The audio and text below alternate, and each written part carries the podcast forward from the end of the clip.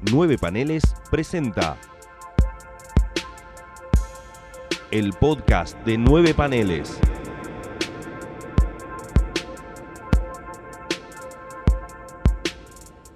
Buenos días, tardes y noches. Este es el episodio número 9 del podcast de 9 paneles, el espacio adyacente.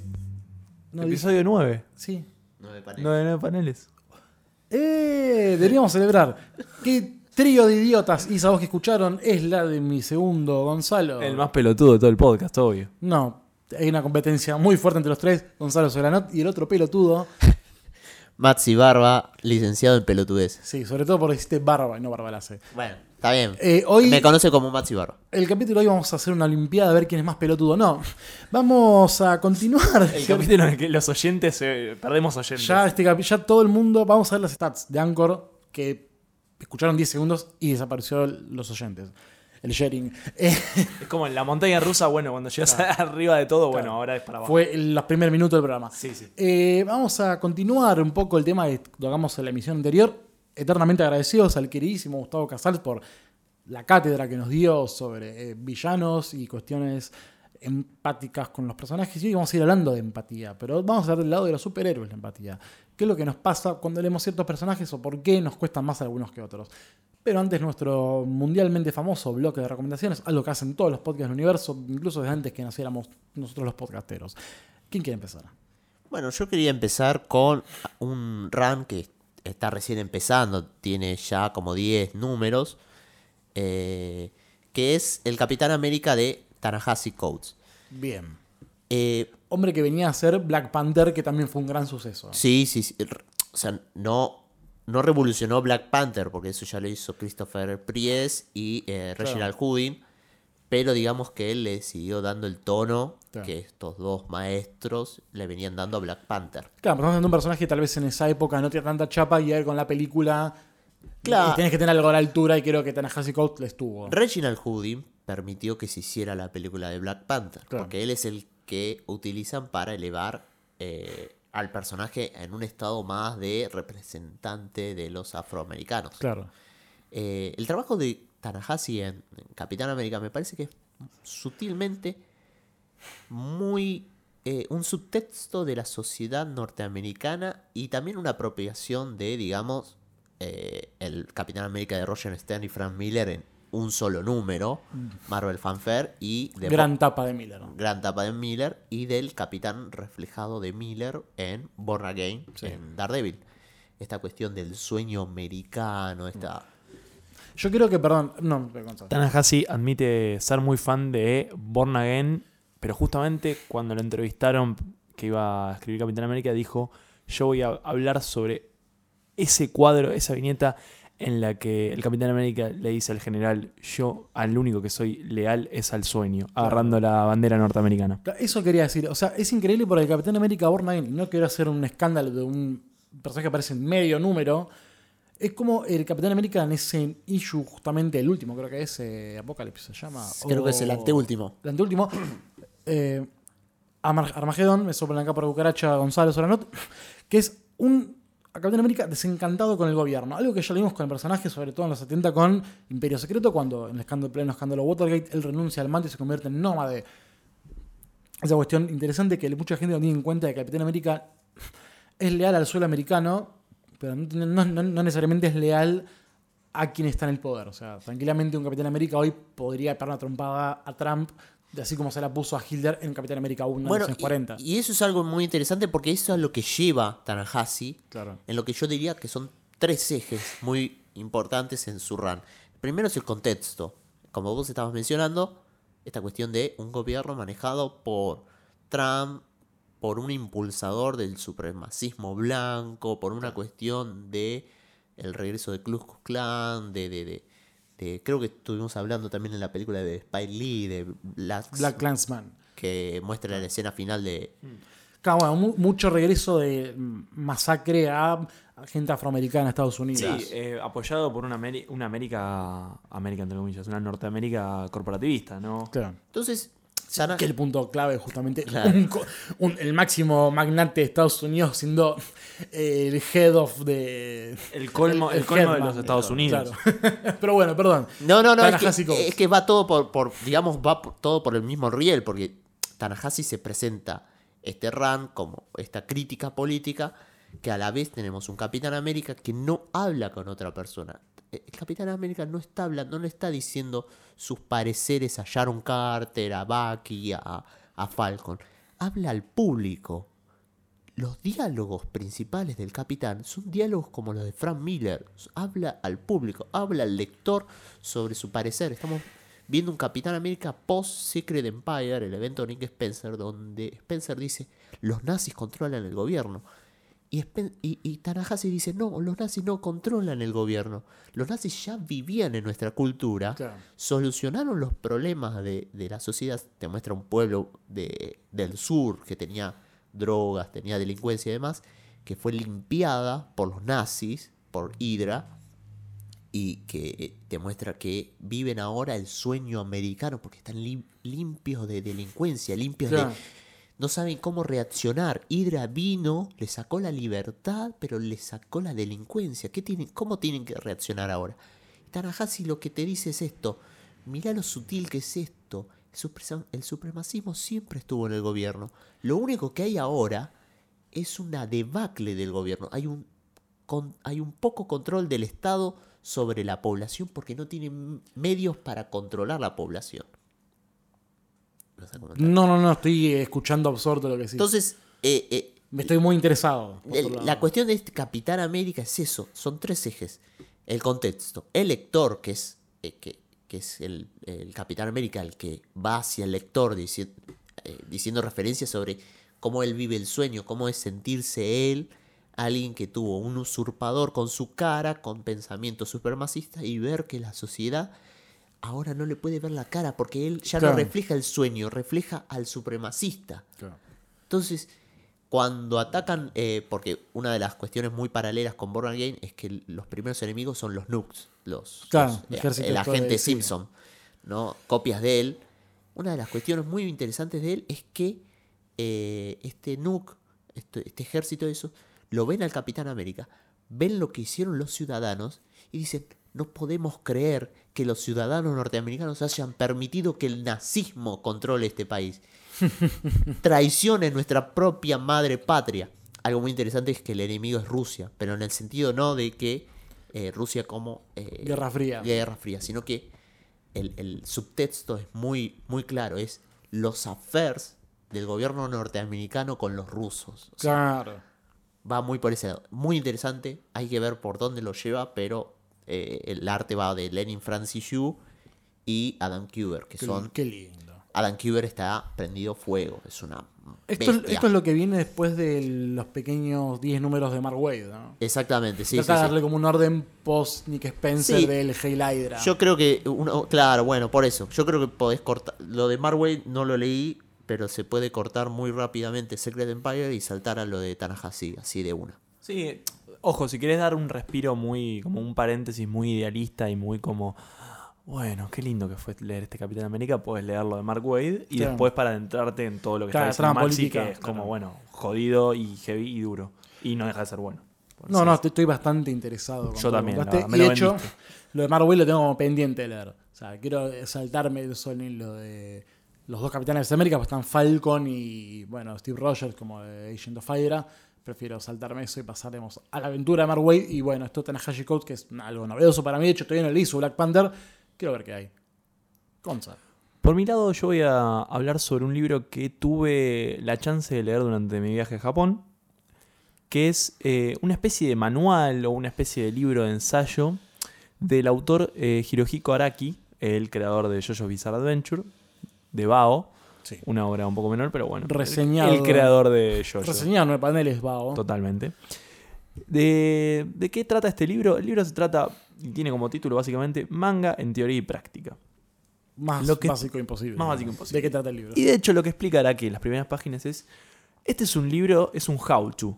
Es, pero no es un how-to de, bueno, el manga se hace así, no, es mi manera de ver este medio, mi manera de crear una historia, mi manera de crear personajes, mi manera de crear climas, mi manera de crear... Y es todo el proceso que hace el autor a la hora de eh, pensar una trama, pensar los subtextos, pensar el contexto, pensar los personajes, pensar el conflicto, pensar cada uno de los conflictos que tienen o las misiones que tienen los personajes.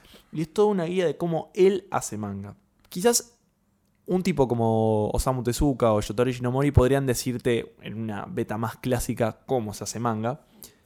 Pero justamente me parece que es muy válido esto de que Sí. un tipo como Araki lo escriba este libro, porque Araki se lo conoce por no solo hacer tramas, entre comillas, cortas o arcos cortos con, con Jojo, sino que por lo menos los primeros seis años, seis años, perdón, los primeros seis arcos de Jojo están todos interconectados, todos tienen puntos en común, hijos de primos hermanos, eh, el hijo de una piba con la que tuvo una oferta el personaje, bla. Entonces todo es parte de una gran historia. Entonces justamente cómo este tipo construye esta historia a lo largo de 30 años, podemos decir que ya tiene Jojo, Sí. lo digo casi de memoria, eh, es interesante cómo ese proceso fue cambiando y fue tomando forma desde el primer arco que es eh, Phantom Blood hasta lo que hoy se conoce como Jojo Leon, que es una especie como de crisis en Jojos infinitos, ¿no? pero, pero no, eh, lo recomiendo mucho, más si son fanáticos de Araki, recomiendo mucho el tomo, se consigue, lo, lo editó Viz en inglés, es muy linda la edición, eh, en tapa Sí, dura. yo, yo más de 30, pues en 1987. Perfecto, entonces. Y está bueno porque también viene con páginas de del, del manga justamente y comentarios de Araki diciendo, bueno, acá esta viñeta está puesta de esta manera porque así se genera esta sensación o se ve tal punto que yo quiero reflejar y es muy didáctico.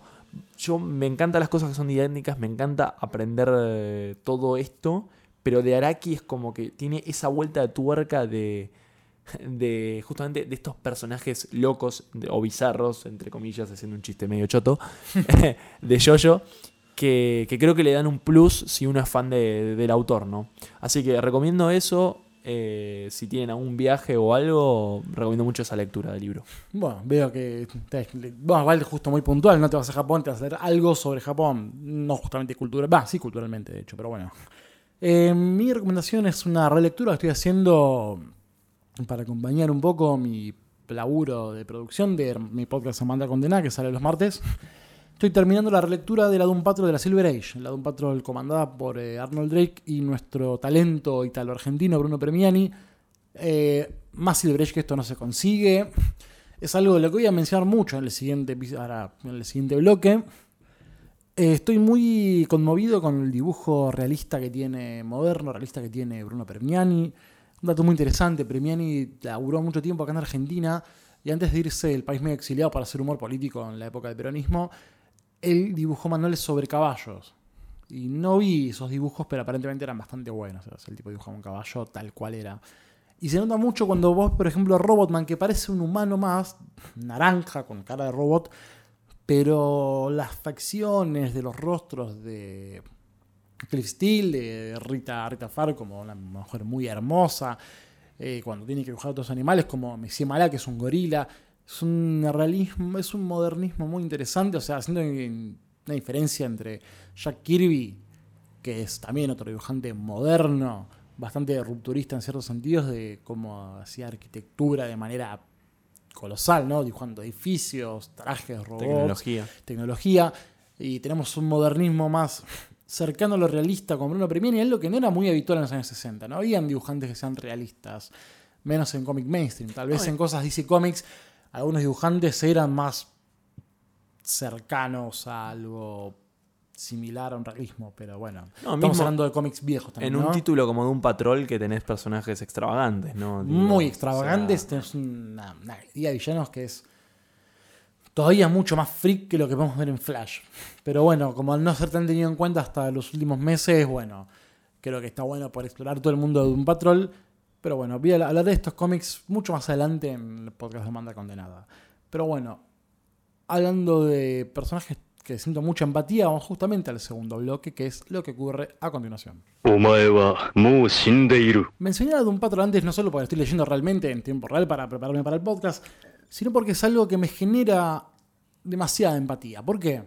Creo que son personajes muy realistas dentro de la realeza del personaje. Si no son realistas en son sí, realistas en el sentido de cómo son los personajes, ¿no? Algo que es una, diferenciación muy importante entre Marvel y DC, ¿no? Mar, DC básicamente creó dioses caminando en la Tierra y mientras Marvel tenía héroes más justamente a tierra, ¿no? Más con problemas cotidianos, si se quiere. Puedo decirlo de una manera, eh, haciéndolo un poco más simple. Sí, DC son héroes que son humanos y en Marvel son humanos que son héroes. Sí. Y de un Patrol es algo que contaba un poco. Yo tengo lo- los Archive, esta, este experimento interesante que hizo DC Comics, que son libros de una calidad bastante por encima de lo que son los trade paperbacks y los suyos originales. Cada libro tiene un prólogo. En el segundo volumen está el queridísimo Roy Thomas, básicamente nuestro nexo con la Golden Age y lo que sigue más adelante. Y él contaba cómo sentía que Doom Patrol era lo más parecido a Marvel que tenía DC Comics. Por cómo eran los personajes, personajes que estaban. eran misfits, ¿no? Eran rarezas. Marginados. Marginados, estaban en un mundo que les temía. ¿A qué les recuerda este punchline? A los X-Men. Bob Drake, eh, no, perdón, eh, Roy Thomas, que en esa época estaba escribiendo X-Men y era fanático de la Doom Patrol, notaba esos nexos entre ambos personajes por lejos de la cosa de los Misfits son comandados por un hombre muy inteligente en silla de ruedas. Pero hay algo que genera, genera empatía en esos personajes. Y algo que fue cuando Mike se trajo esta idea a la mesa de por qué siente que algunos, algunos de nosotros, mejor ocho lectores, no sienten empatía por Superman. Me gustaría que explayes un poco esa teoría tuya, así ya empezamos a hablar puntualmente en Bueno, este podcast. Yo creo que, eh, y pensándolo para la preproducción de este episodio, nos llevan a, a dos cuestiones. Primero, nuestra edad. Estamos, Sí, estamos, somos millennials de 25 años. estamos en una promedio. Estamos en una época en donde las obras que eh, donde se representan personajes con arquetipos de dioses, porque no queda solamente en Superman, podemos hablar de Wonder Woman, podemos hablar de incluso Capitán América, Sí. O incluso lo que hizo Morrison con Batman, el Batman infalible, el Batman que puede con todo. eh, y no, pero yo digo de, de- de esta moralidad tan blanca, tan Ah. pura, tan tan al borde de un status quo en el que no podemos caber nosotros, porque estamos en una época en donde necesitamos algo más de, de la posverdad, algo más de el cuento del tío, de- del Pepe Grillo. Eso me recuerda a dos obras que las podemos mencionar, que es una Marvels, la de Kurubusi con Alex Ross, que es justamente el- la historia del universo Marvel vista por un fotógrafo, y Astro City de Kurubusi. Claro, bueno, pero No, eh, es Astro City. Sí, Ah.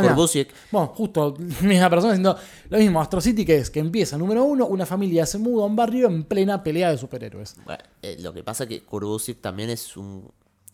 Sin faltarle el, el respeto, pero tiene una cierta cuestión de conservadurismo.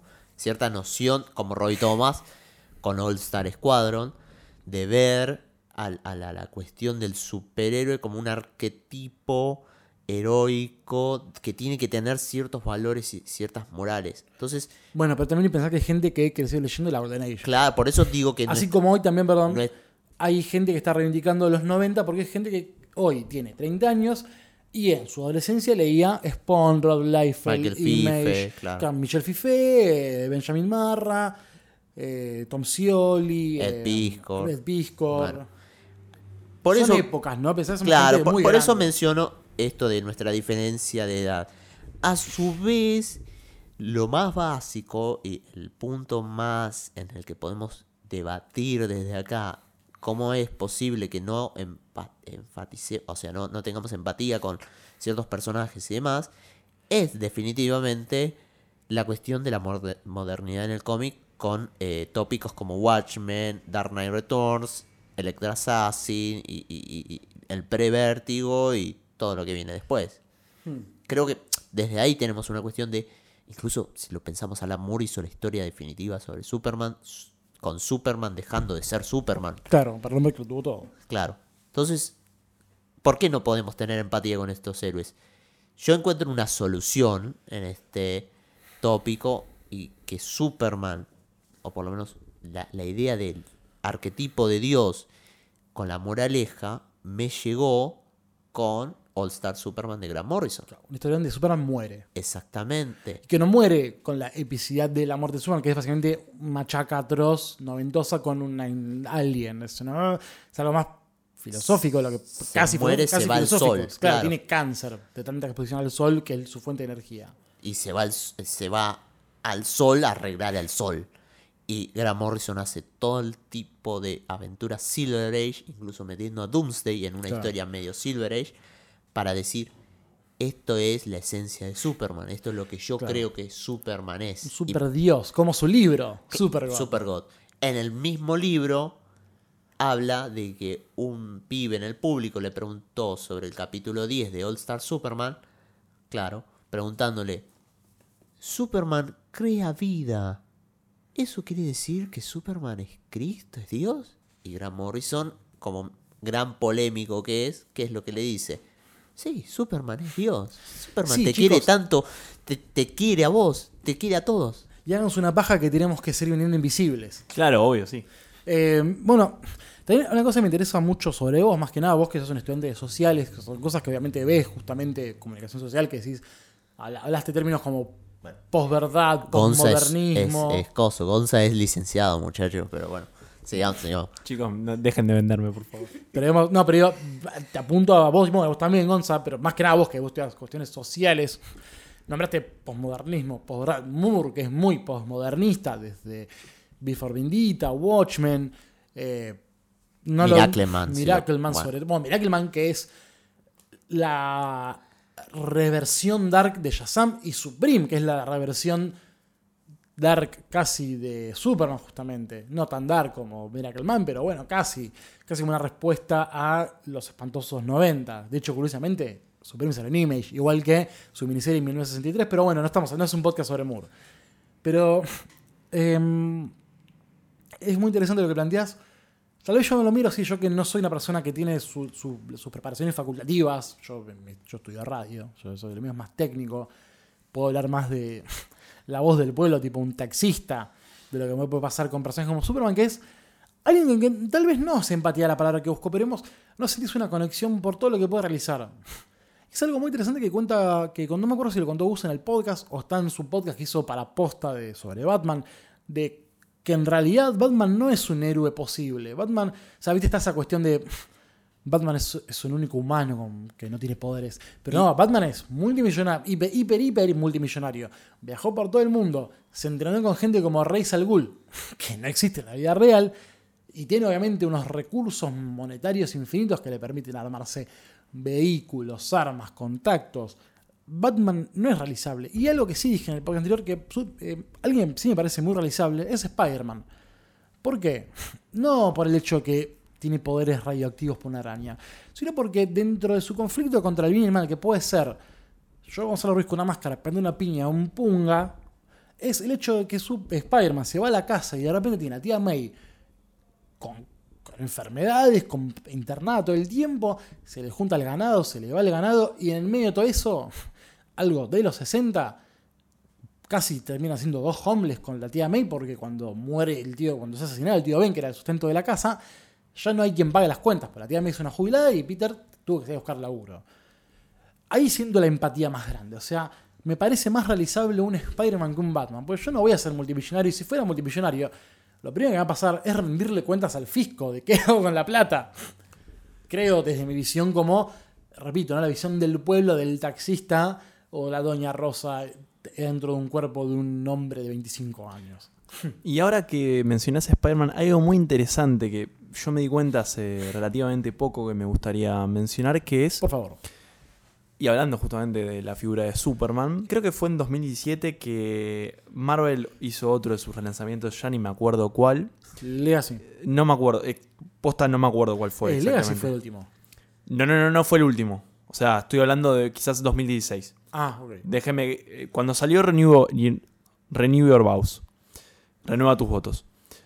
En ese momento también estaba saliendo una serie en DC de Superman Sí, que era justamente Superman and Lois. sí. ¿Qué pasa? Dan Jurgens. Dan Jurgens, con Lee Wicks. ¿Qué pasa? Más allá del mefistazo y de que, bueno, vuelve Mary Jane, ahora tenemos un Spider-Man casado de vuelta, con una hija.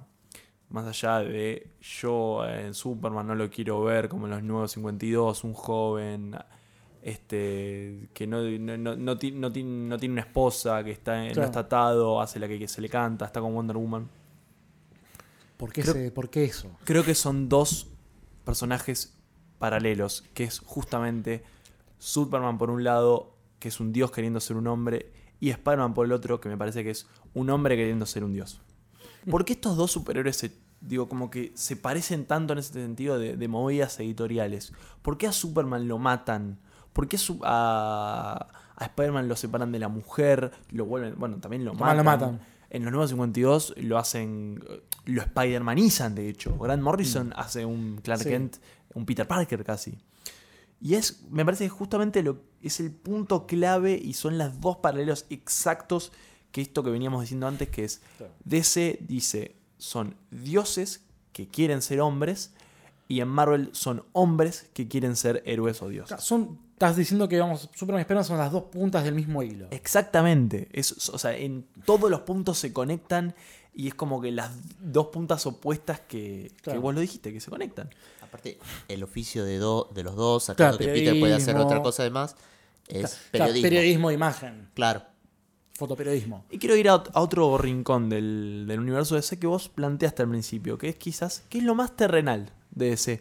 Porque yo quizás no me puedo, no me puedo empatizar con Superman, con su familia, con su hijo, con su trabajo de 8 de, la mañana a 5 de la tarde. Pero sí quizás me puedo, puedo eh, empatizar con un personaje como Booster Gold. Es el- 80, los 80 de DC. es el. No, no, no, no, no estamos hablando de contexto. Es el lado B, Ok, ok. por decirlo de una manera. Lamentablemente, La liga de perdedores. claro, lamentablemente yo me imagino eso, esa imagen de Blue Beetle y Booster Gold en mi cabeza, y me acuerdo de, es- de esa splash horrenda de, de Heroes in Crisis, de los dos tomando birra y comiendo pizza. Que o- nos- ojalá hubiese salido en otra serie para, para plantearla como ejemplo, ¿no? Claro. Pero digo, son esos que como que viven en un mundo como que Bueno, pará, Ahí hay, es un alien y tenés un loco perverso disfrazado de murciélago al lado y es como que tratan de hacer lo que pueden en bueno, ese ahí te- universo. Ahí te pongo un contexto. Hay muchas viñetas de la liga de Ifen y Maguire que son los dos cagándose de risa. El mítico Bau Claro. que son solamente los dos riéndose y nada más. Eh, es algo que te puedo decir sin haber leído porque, bueno, son imágenes muy icónicas No, de no. una época puntual de DC. Eh, pero, claro, entiendo. Claro, tal vez te- mm, es una burrada muy grande, pero me da la impresión de que pueden ser como lo más Marvel que pueden dar DC en esos personajes. Y, y- y déjame también agregar a eso que la liga de Giffen y de Mateis está De Matis me olvidé, perdón. eh, te- terriblemente influenciada por, por, por, el, por Watchmen de los 80. O sea, no es que está influenciada en el tono, está influenciada en decir, bueno, hagamos personajes más mundanos. ¿Cómo hacemos personajes más mundanos? Agarremos dos sujetos que están con todas las, las- las- las tiras a perder, porque Blue es, una, es un sujeto que no tiene los recursos de Batman. Un falso Batman. Y Buster Gold es un chabón que eh, lo detestan en su tiempo y tiene que venir acá a intentar ser Superman. Que no lo es porque es un arrogante. O incluso también digo, eh, personajes como Guy Garner, que es como ese Green Lantern, que es como el Green Lantern que odia. Canchero. can- no sé si canchero, es pelotudo, pero es como que el pelotudo querible. Un canchero. Es un chabón Y más, el que le pone huevo a todo. Tan canchero que el traje es un chaleco. Claro. Pero ese tipo de héroe, no me imagino cuál sería el, el- el equivalente en Marvel. eh, digo, hablando de. Cancherismo. No, no en cancherismo, pero esta, esta idea de los chabones que están en el medio. Me pongo a pensar en el, el run de, de Hickman en Avengers y me imagino a Sunspot y a. Y a. mm, ¿Cómo se llama? la concha? El, sí, ya sé, el eh, Sunspot y Cannonball. Y Cannon. Cannonball, claro. Sunspot y Cannonball. Son esa gente que está en el medio, que quiere hacer lo suyo, pero que está, o sea, hace lo que puede y lo hace bien. Contra pero un dios, un super soldado, un multimillonario. Sí. Claro, no y un Dr. Jekyll y Mr. Hyde hiperintelectual. Claro, o sea, ¿cómo, claro, ¿cómo competís en mitad de tabla? ¿Cómo compite contra dioses? Y ahí es donde encuentro yo más eh, la empatía. Incluso con personajes como Hawkeye, que me parece que hoy en día cobra muchísima más relevancia que cuando nació el personaje. Son tipos que Bueno. Son tipos que hacen lo suyo, ponen su grano de arena, dicen, mira, yo lo único que sé hacer es tirar flechas. Y nada, igual no voy a dejar de, o sea, no, me- Claro. no voy a dejar de estar. Sigue siendo el- un héroe. Sigo siendo un héroe no voy a estar de estar al lado tuyo Thor porque para mí estamos en la misma y yo me arriesgo todos los días la vida por esto, como vos. Bueno, pero poniendo un contexto justamente, pensemos que Marvel fue un momento que empezó a vender, no más que DC, que DC, pero estaba creciendo a pasos agigantados cuando DC tenía una historia de, editorial de, para los 60, más de 20 años. Marvel despegó en poco tiempo, incluso en los primeros 70, Marvel empezó a vender más que DC Comics. Habla también un poco de lo que puede ser la empatía de las masas. Está bien que el cómic incluso en esa época no era tan hipermasivo, ahora cada vez es menos, pero si en un punto Marvel le ganó la publicidad a DC Comics por varios años, debe ser por algo, o sea, algo debe responder en la cabeza de la gente al momento de elegir el Batman sombrío y pseudo infalible de los 70 contra los X-Men de Claremont, que son héroes con problemas, ¿no? Que tienen cada quien su propio mundo adentro. También que después ambos editoriales tuvieron mambos cósmicos en esas épocas, ¿no? Tipo cuestiones espiritistas, el del espacio, otras dimensiones. Aún así no dejan de ser personajes muy malos. El Star-Lord creado por Steve Englehart y Steve Gunn eran completa, eres un es un insoportable el personaje original. De un cómic que obviamente tiene que ver con lo que vemos en la película, que es más propio de y Lanning. Pero es un personaje tipo, quiero ser yo el primer hombre en al espacio. Es eso, un insoportable. Pero ¿qué pasa? Es un, un tipo de humanidad que es propia de Marvel. Que DC lo tuvo incorporado más adelante, justamente con lo que decís vos, Blue Beetle y Buster- Gold. Yo estoy hablando, tocando de hiper oído. Tipo, no tengo Yo idea. también, ¿eh? pero digo, me acuerdo de esas imágenes y digo, estos están intentando hacer algo Claro. de ese estilo. digo, Ese por es- eso me imagino que enganchó tanto la liga de Giffen y de Matáis. porque está bajada a tierra. Esa es la cuestión principal. Que me parece que hay un hilo conductor que, está- que, que está en la modernidad nuestra, que es el héroe mundano y un representante en lo artístico y lo creativo que sabe crear el héroe mundano, que es Bendis. Hmm. Y Bendis Jessica Jones. Jessica Jones, Spider-Man's Ultimate Spider-Man, Miles Morales. Estamos hablando de también los Avengers no tanto, pero digamos que va por ese lado, por, por- bajado Claro. a tierra. Tenemos dos ejemplos de dos héroes callejeros: Spider-Man y Jessica Jones. Claro, Luke Cage, Moon Kna- Moon Knight, hizo un par más. Eh, hizo también Spider-Woman, que la bajó a tierra. Pero estamos eh, no, no, no eva- eh, damos la realidad también de decir que esto lo hizo en Marvel y en DC le dieron un personaje. ¿Qué personaje le dieron a hacer? Superman. ¿Por qué? Porque Superman necesita una conexión mundana con un público moderno. La está logrando, yo no estoy leyendo su, su Superman. Eh, recién está casi en pañales. Yo creo que no, le- no podemos preguntarnos si lo está logrando Claro. ahora. No, aparte también es hacer un cambio radical en un personaje histórico, no es ser de algo que es de un día al otro. Lo que hizo fue devolverle los calzoncillos. Sí. Pero digamos que él está manejando. Superman 1 y Superman 2 y Superman Man of Steel. Claro. El- Que ya terminó. Que ya terminó. Pero está ¿Cómo haciendo Superman uno- Action Superman? Comics. Superman y Action Ah, Comics. perdón, perdón. Superman y Action Claro, Comics. dijiste, somos, somos- claro, por eso. Yo enten- no entendí hasta que me di cuenta que está hablando de Action. O sea, está, está haciendo eh, dos series paralelas para ver cómo le va resultando. Claro. Eh, por lo cual Sí, por lo que he entendido, una va por un lado, otra por el otro. ¿no? Sí, tipo, sí, sí. Action va por el lado de lo que Lois pasa en el Lane. Daily Planet, de Lois Lane, y el otro ya es Superman. Exactamente. Entonces, capaz tenga resultados ahí que le, le vayan dando a futuro. También hay que pensar que Bendis es un sujeto que hace mucho detective, entonces en Superman utiliza un poco, o en, en Action Comics utiliza un poco de Question, de, de- de este personaje investigador, y está construyendo ahora un evento. Pero es necesario construir personajes, porque también me, esto me acerca a pensar otros autores que as- hicieron el héroe mundano, como Straczynski. Claro. Cuando hizo Superman Grounded no sirvió, porque la idea de un Superman caminando la Tierra es... Necesito pararte ahora, porque dijiste Superman y Straczynski, Earth One. Earth One, no solo que el volumen 2 es un rip-off chotísimo de Man of Steel, No es un rip-off, vino antes. no sabía, mira. Pero bueno, son historias muy parecidas. Pero justamente es eso. Te ven un Superman que. Recuerdan lo. Aparte es una historia de chota. Recuerdan que es.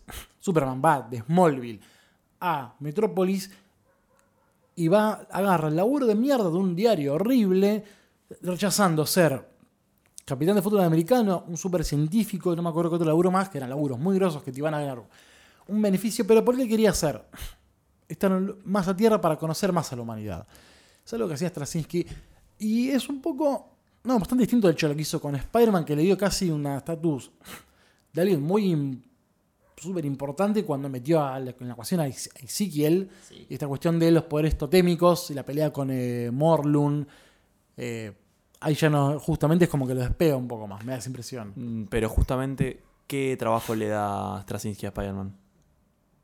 Lo hace profesor de una Ah, secundaria. profesor de secundaria, es verdad. Lo hace y, profesor y no de- de cualquier secundaria, es verdad. de la escuela secundaria a la que iba en la pública. que Y era una mierda en esa época. Y está. No, no, no, en la época estaba bien. no, no, en la época de cuando él era profesor, digo. Ah, claro. En la escuela donde habían delincuencia, de hecho está el arco de los pibes desaparecidos. Es muy heavy todo eso. Sí, es bien. Está mezclado con Me la, temas de. me la acabo de olvidar, es verdad. No, lo que el hermano de la pibita que se droga. Claro, perdón. Que se droga con droga mística. Sí. Y ahí aparece Doctor Strange. Sí, perdón, olviden lo que dije casi así, que es verdad. Spider-Man es tan a tierra que te duele. De hecho, la historia cuando Mary, eh, eh, Mary Jane, cuando. Sí, cuando Mary Jane la quiere volver a conquistar, o cuando la tía May se entera que él es Spider-Man, ¿qué hace ella? Manda cartas a todos los medios que difamaron a Spider-Man, dándose bajas suscripciones y haciendo una carta diciendo por qué tiene que tenemos que bancar a Spider-Man algo más terrenal que eso imposible. Pues como una vieja quejándose en el diario Clarín algo que le pasa y coronando con un apoyo al presidente que sea quien esté de turno. Es eso, Cuidado. tía May. Es, es una cuestión, es, Es un poco eso, sí. es una doña rosa, la voz del pueblo, tipo, no difamen a mi héroe, banquemos a esto.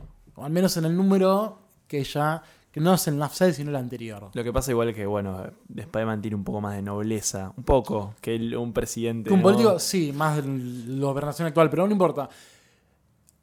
Hay que ya encima ella es un héroe eternal, Spider-Man. Está bien que en los años 70, 80 ya tiene un vuelo un poco más por encima de lo que vimos con Stan Lee, Steve Ditko. Stan Lee, un tipo bastante terrenal, una persona que entendió siempre a los héroes, incluso, bueno, salvo los Avengers, pero digamos, comprendió a los Fantastic Four como una familia disfuncional, eh, los X-Men como lo mismo, como unos pupilos, algo que tal vez no desarrolló muy bien, algo agarró más Chris Claremont, la cuestión de jóvenes disfuncionales al resto de la normalidad. Eh, bueno, Spider-Man, Spider-Man como tal vez para mí un punto más grande de él. Silver Surfer tiene incluso cosas medio mundanas de la búsqueda de un hombre de su interior, un tipo que está atrapado en el limbo entre la Tierra y el resto del cosmos. No, no- eh, Galactus no lo permite salir desde que lo traicionó.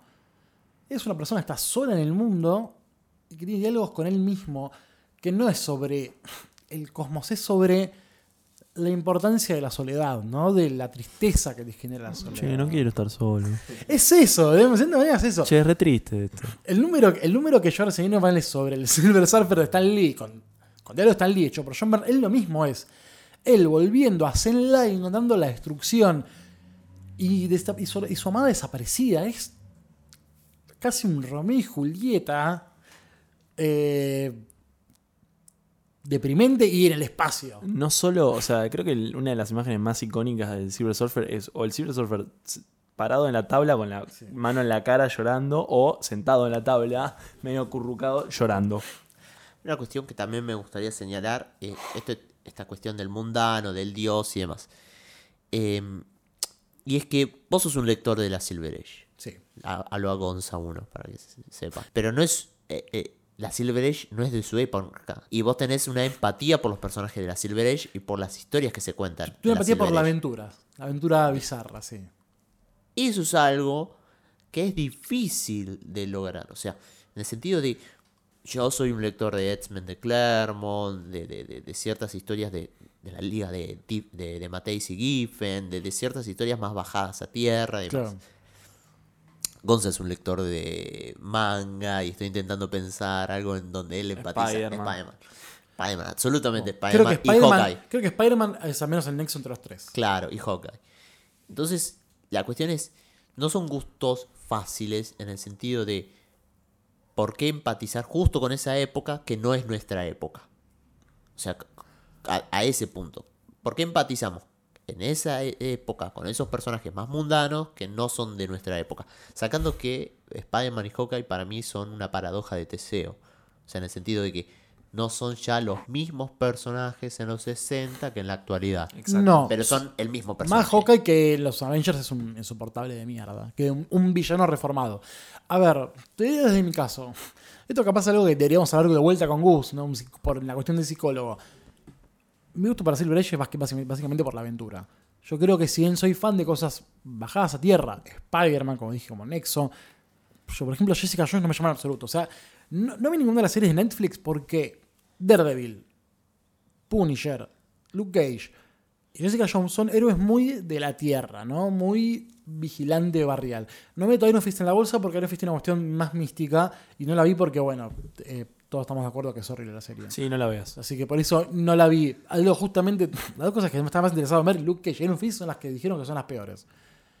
Pero hay algo en esos héroes, ¿no? Dejando vuelta al lado a Iron Fist. Hay algo en esos héroes que es el héroe que patea la calle, ¿no? Es como un Batman sin recursos, ¿no? O sea, es- Eh, Daredevil, yo, a mí me gusta mucho Daredevil, claro. Es esa cosa, ¿no? El héroe que patea la calle, combate el delincuente menor. Hay algo que lo dije un poco en la reseña que hice de la, semana especial de Batman sobre el número de Detective Comics, el There is no hope in Crime Alley, ¿no? Esa cosa de cómo Batman un día se detiene a ver qué pasa en el callejón del crimen y de hecho un viejo que Batman acaba de salvar, un atraco, le dice, vos estás atrás de pistas de mafiosos internacionales, viajas por el mundo, ¿qué te atrae acá? Batman de algo le responde que la que Batman sigue siendo un héroe, un vigilante callejero, por más que incluso desde el día 1 en Detective Comics 27, él siempre fue por algo más, ¿no? Siempre fue por mafia, fue tipo la, respuesta encapu- encapuchada a los intocables.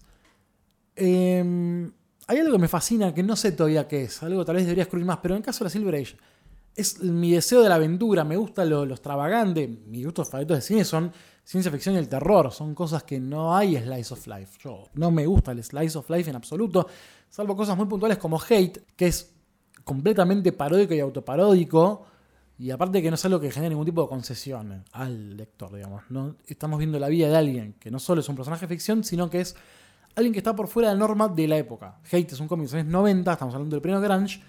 Eh, Buddy Baker, el personaje principal de Hate, odia a los jóvenes 90. O sea, es un pibe de 20 años con una mentalidad de un viejo de 50.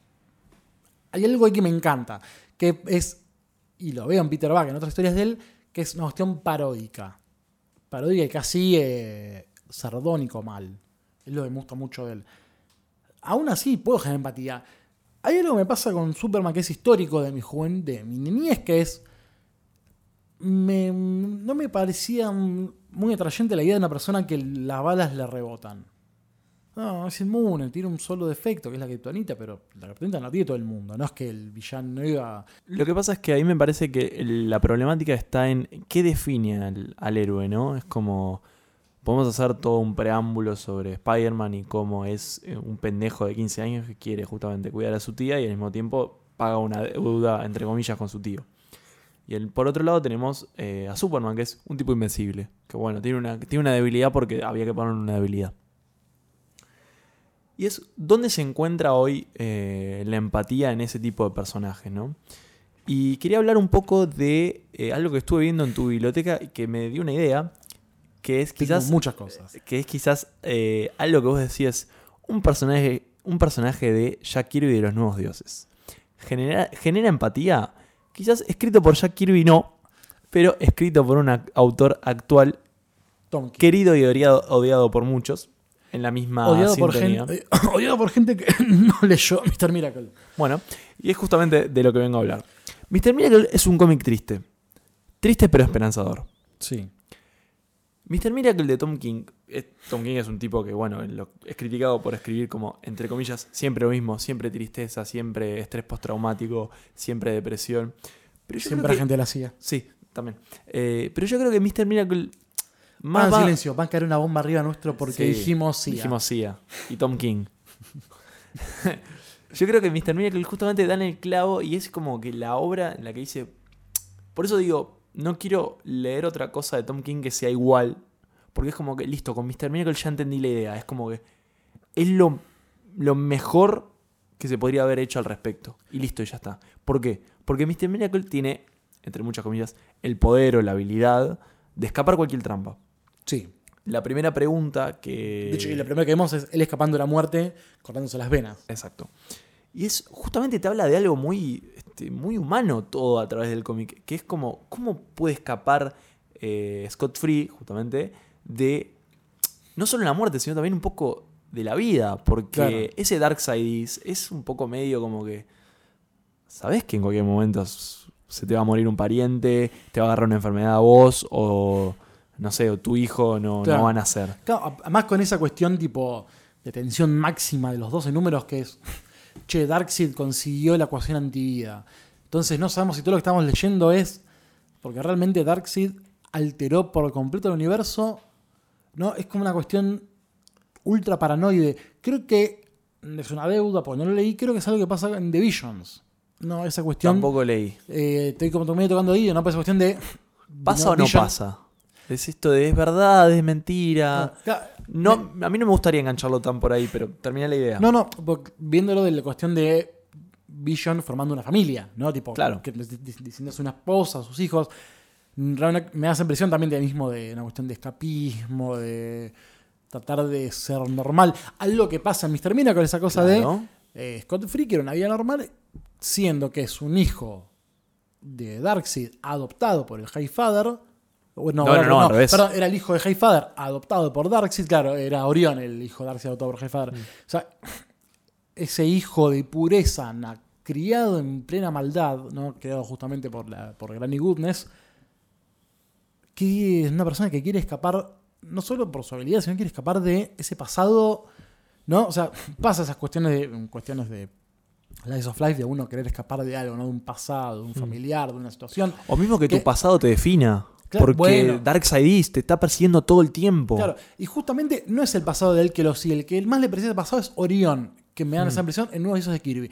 En ese Kirby es muy difícil que sientas empatía por nadie porque está escrito como el culo. Sí. O sea, es una historia espectacular, mal planteada. O sea, la necesidad que obviamente Jack Kirby es un arquitecto del carajo, pero que sin Stan Lee Sí, hacia hay- agua, hacia hay- agua. Hay dibujos muy lindos y nada más, no, no hay historia. Entonces, en ese caso, eh, no sentís la empatía. Por Orión sentís un tipo de empatía, porque es una persona que solamente en su interior siente odio y guerra. ¿Todos vimos Rick and Morty?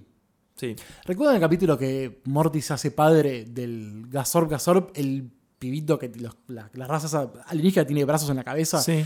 que son de un matriarcado de toda belleza, pureza, minitas, tienen hijos que los, las- que los bebés humanos, los bebés varones, son tirados en una resortera gigante a los Wasteland y son criados en guerra, ¿no? Entonces, cuando Morty se, se garcha a, hacer, a los robots que tenían ahí y pare un, bebé, viste que el bebé se va cada vez que va creciendo despacito, se vuelve tipo asesino. tipo, Sí, sus más salvaje. son- eh, sus primeras palabras son querer matar, todo eso. ¿A qué voy con esto? O sea, con Orión pasa lo mismo. Orión, por más. El, o sea, el chico está criado por Morty, que es un pibe de 10 años, tipo que vive su mentalidad plana americana, pero hemos criado en la pobreza de una familia.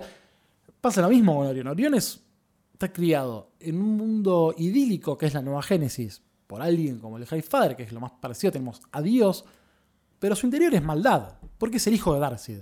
En cambio, Scott Free es el hijo del High Father, adoptado por Darcy, que es alguien que notamos, sobre todo en Tom King, no puedo hablar mucho de Kirby porque no lo leí todavía, que quiere escapar de ese horror cósmico que lo que tiene en su, en su espalda. Bueno, eso es la dicotomía de naturaleza y cultura. Es, es otro Claro. tema. O sea, la, la cuestión de eh, lo que nacimos, donde nos llevan las cuestiones, lo que aprendemos nos va a terminar de definir quiénes Claro. somos o nos define nuestro lugar de nacimiento. Sí. Natura versus nurtura. ¿Qué es eso? Vamos de- Nurtura es justamente la educación, todo el contexto social que te rodea, todo tu desarrollo como persona social eh, humana. Ah, mira. Chicos, repito, no tengo título universitario. Para ir cerrando, eh, y conci- eh, Esto da para muchísimo. Sí. Siento que mm, Sí, me e incluso, e incluso me más. pareció que fue lento nuestra charla. Y me parece que hablamos muchísimo. a mí lo traigo, son muy rápido, pero aún así tenemos muchas cosas que decir. A, a mi parecer, para ir cerrando, lo de Mr. Miracle y lo de Bueno, de sí, todo, todo, todo, toda esa etapa. Capaz me a que llevar un tiene- poco más ahí, ¿viste? me, tiene- no parece que tiene razón. El tema que Mr. Miracle es un cómic más eh, divertido, en el sentido de que eh, Scott Free es un personaje libre. Propio de la época. Sí, Scott Free es un personaje libre, está, no, no, no tiene responsabilidades con Darkseid, tiene responsabilidades con el show, con el business. Claro. Es, es más divertido en ese sentido. Él es Stan Lee de la serie Tom King. Claro, pero la cuestión interesante también es que te cuentan la historia trágica de, de mira, eh, o sea, te cuenta la historia de cómo es, cómo él se entrenaba, cómo conoció a. Big Barda, cómo es que vio y conoció a los marginados de Apocalypse y cómo murieron ellos, o sea, te, te- te cuenta ese eh, la sublevación, la, la, Sí. la disidencia, ¿no? Eh, pero algo que a mí me interesa, o sea, en el punto de que estamos hablando de lo mundano, de, de- de esta cuestión de eh, los héroes que tienen problemas, se matan o se intentan matar y, y salen de eso, que eh, DC también tuvo, a mí me gusta mucho la Bronze Age, ¿no? Y en esa época DC tuvo un, un posicionamiento de poner los pies sobre la tierra. Sí. Y Casi es- una antesala a la Dark Age. Exactamente. O sea, viendo cada vez más oscuras historias hasta el punto de que llegamos a los 80. Claro, y la historia de la Bronze Age, o sea, el pináculo de todo esto, es la historia de Green Lantern y Green Arrow. Sí. Green Lantern es un policía espacial, esto lo vive diciendo Danny O'Neill, con un juramento y una moral inquebrantable. Que Algo que es cierto, no está muy explotado el hecho de que es un cana. Sí, es un cana, es un policía espacial que lucha contra otras especies. Dicen que Morrison está haciendo ahora, pero Claro. no sé, lo único que tengo los cómics ahí para leer y el tapa número 3 es Dios. Claro, bueno. La, la, la, la, teoría Morrison es otra teoría, después lo hablamos para otro en- episodio en otra, sí, de- para- se llama Pepa y Comics. Claro. Eh, pero la cuestión es que Green Arrow y, y Green Lantern, y ese número es muy particular. Ese número es Green Lantern llegando del espacio a la Tierra, llegando a una, a un, a un ¿cómo se llama? Una vec- vecindad, en un edificio, en una casa tomada, digamos, y donde un joven golpea a un gordo empresario y eh, Green Lantern, Hal Jordan, lo para en seco, le dice, no, no, no seas violento, no, no, ¿por qué le estás pegando? Y lo envía a prisión. Green Arrow seguido, Oliver, le tira una lata vacía en la cabeza a Hal y dice, che, escúchame, ¿qué estás haciendo? No, bueno, es un agresivo, ¿no? Pero no entendés que este pibe le da de comer a su abuela que vive en esta casa, que este chabón quiere desahuciarla porque ya vendió el terreno, la quiere echar del edificio. Y dice, no, bueno, pero no puede ser agresivo y más. Y se acerca un hombre viejo de color, y este es el, el final, este es el remate final, algo que Danny O'Neill dice muy orgullosamente, y le dice, veo que volviste a la Tierra, este hombre de color. Y, y- y me he enterado que has luchado con hombres azules, que has eh, protegido a hombres verdes, que has eh, conocido mundos enteros y demás. Y que ah, has eh, ayudado a- a hombres alienígenas. Pero alguna vez te sentaste en la tierra, te pusiste los pies en la tierra y ayudaste al hombre de color Claro. que camina a la calle. Y ese es, esa es la cuestión. Ese es un interesante giro de DC pensando que tenemos que crear un héroe mundano. No le salió bien. Incluso Batman de Steven sí. es como un Batman mundano. Tiene una pareja, tiene, tiene conflictos de... Cielo San Clau. eh, claro, tiene, tiene este tipo de conflictos. Claro, bueno, el punto máximo de esa cotidianidad es el número, famoso número donde están viendo que Speedy está tomando heroína. Eh, sí, bueno, es verdad, es un punto muy clave que de hecho, bueno, justamente ahora este Batman de O'Neill y Adams fueron los que rescataron a Batman de lo propio de la Silver Age, propio del Comic Code of Authority y de la serie de Adam West. Claro. O sea, alguien que le da tipo un, un- un ground importante al personaje. Voy a compartir una revelación que se me dio hace muy poco. Oliver Queen no más parecido a Alfonso Cuarón que tenemos en el mundo de los cómics. Un rico haciendo bajada de línea progresista con los pobres. Con esa nota de tristeza absoluta y de realidad, creo que ya está, no hay mucho más para decir porque es una verdad. pues, bueno. Nunca pensé que íbamos a pegarle a Cuarón, estoy muy orgulloso, muchacho. Y no fui yo. Te, te ganaron de mano, Maxi, joder. No, no, no, estoy bien, porque si, si no me sale el hate, boludo. Vi la oportunidad y la aproveché. nuestro querido anarquista, el querido Gonzalo Sonat, lo buscan en Twitter como, Arroba Gonzasolanot. eh, Instagram como punto. El mío me pueden encontrar en Twitter como Maxi Barba. Y en Instagram igual no subo nada. Britpod Kido. Yo subo mis compras, que cada vez son menos, eh, pero no voy a decir mi Instagram porque es mi nombre al revés. Y mi Twitter, que es Gonm Ruiz. Saben que pueden, eh, en Twitter nos pueden seguir con el hashtag eh, 9 paneles. Donde eh, ahí compartimos. No, no, no tenemos cuenta, pero bueno, siempre está bueno man- manejar las redes. Y nuestras redes son 9paneles.com, están las reseñas y otros podcasts. Eh, Facebook es 9 paneles, Instagram 9.paneles. Mañana tenemos un nuevo episodio de Hermandad Condenada. El miércoles tenemos un nuevo episodio de 60 años después, el podcast sobre la legión de Kit Giffen de Gus Casals y Tomás Corsi. Y nosotros nos escuchamos en 15 días nuevamente. Sin más para decir, nos estamos escuchando de nuevo.